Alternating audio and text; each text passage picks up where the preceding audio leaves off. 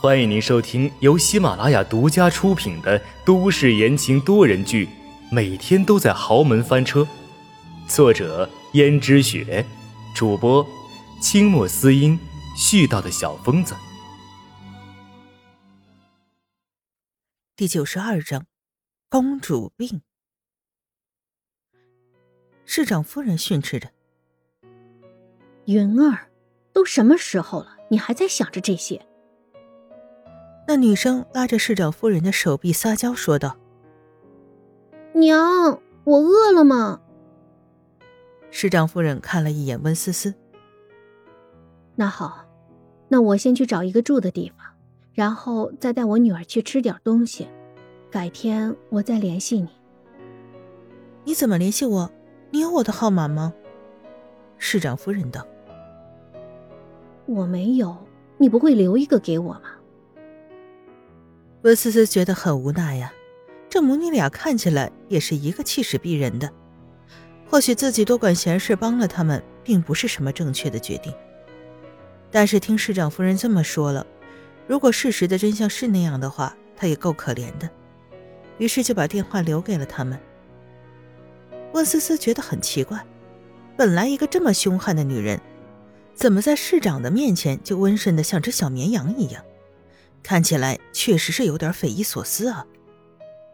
果然，几天后，温思思的手机接到了一个陌生的电话号码。那个时候，温思思刚洗过了头，头发还没干，于是就披在肩上。忽然，手机的铃声就响起了。温思思一看是陌生的号码，本来一般陌生的电话号码她是不会接的，但是她怕是市长夫人打来，只好接了。果然是他的声音，市长夫人在那头，声音平和许多，至少不像先前那样。喂，我们已经安顿好了，你过来一下，我有事要跟你说。温思思哭笑不得，感情他把她当成了使唤丫鬟呢，可是自己并不是他丫鬟呀，也不是他手下，和他无亲无故的。但温思思只好按照市长夫人说的地址敲了门，发现只是一个很普通的小区内。是市长夫人亲自开的门。转眼间，市长夫人身上已经穿了一件平常的不能再平常的衣服，看起来就是一个普通的中年女人。谁也不会想到这里住了一个市长夫人。你进来吧。温思思打量了一下这个房间。原来市长夫人住的房间肯定奢华无比吧，但这个房间内就相当普通了。市长夫人似乎注意到了温思思惊讶的目光，于是道：“你说的对，现在我们至少有个地方住，有东西吃就不错了。所以我找了这个地方住了几天，也差不多习惯了。不过我相信，总有一天我还会恢复从前的生活的。”温思思十分客气地说：“那就祝你心想事成。”温思思走进来，那个女生还坐在沙发上玩手机。市长夫人十分慈爱的道：“云儿，你先回你自己房间里面去吧，我和温小姐有些事情要谈。”她却不高兴的撅着嘴说：“有什么事情可谈的？”而且我不想去那个房间里面，那个房间比我之前的房间差多了，而且还滴水。市长夫人连忙劝他：“雨水不是停了吗？很快就不滴水了，你先回去。”那女孩才不情不愿的起身到了房间里面去。市长夫人这才对温思思说道：“我这个女儿从小到大。”都是被娇生惯养坏了。从前的时候，我对他呀，是含在嘴里怕化了，捧在手里怕摔了。现在让他吃这样的苦，他当然是受不了的。更何况年轻人嘛。嗯，理解的。看来市长夫人以前对这个唯一的女儿是宠溺的不行，要不然的话，怎么会变成这样？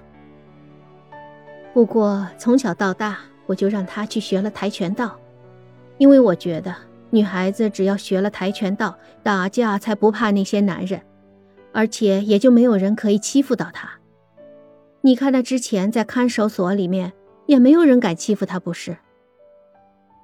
温思思心中想着：“你家这个女儿不欺负别人就不错了，谁敢来欺负她呀？”温思思不敢再继续说下去，市长夫人也换了个话题。根据我这几天的观察，那个姓宋的想和那个贱人举办婚礼。真没有想到，那个贱人还真有两下子，靠着他的狐媚手段，竟然哄得那个姓宋的要娶她。什么？难道你跟他办理了离婚手续吗？我没有亲自跟他办理离婚手续，但是你别忘了，他是市长，有什么做不到的？温思思心想，原来当官真的可以只手遮天，为所欲为。更何况，根据市长夫人所描述的，这简直就是一个小人。原本属于我的位置，竟然被一个狐狸精给抢去了。你说我怎么能咽下这口气？那夫人，您的打算是？所以我想请你帮忙。我已经知道你的身份了。温思思惊讶了，没想到市长夫人的效率竟这么快，连她的身份都知道了。你是江家的少奶奶，对不对？是，虽然只是一个有名无实的。那我要你帮我进入那个姓宋的和那个贱人的婚礼去。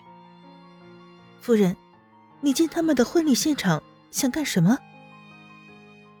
按照那个姓宋的讲究排场，他结婚肯定不可能不请江家的人。到时候你能不能带我进场？我要当众揭穿那个姓宋的伪善面目。怎么，你害怕牵连到你，牵连到江家？你要是怕事儿的话，就直接说，我不勉强你，我自己想办法。毕竟你跟我没什么交情，是我自己赖上你的。温思思心中想着，你也知道啊，不过没有说出来，而且说道：“啊，这谈不上什么麻烦不麻烦的，只是夫人，你有没有想过，就算你真的混进了婚礼现场，揭穿了他？”你觉得在场又有几个人会相信呢？而且，就算在场的人真的相信，但是你觉得这些人会站在你这边吗？市长夫人忽然变得沉默了，好像觉得温思思说的有道理啊。温思思继续道：“现在你对于他们而言，只是一个无权无势又没钱的空壳子夫人。”听众朋友们，本集播讲完毕，感谢您的收听。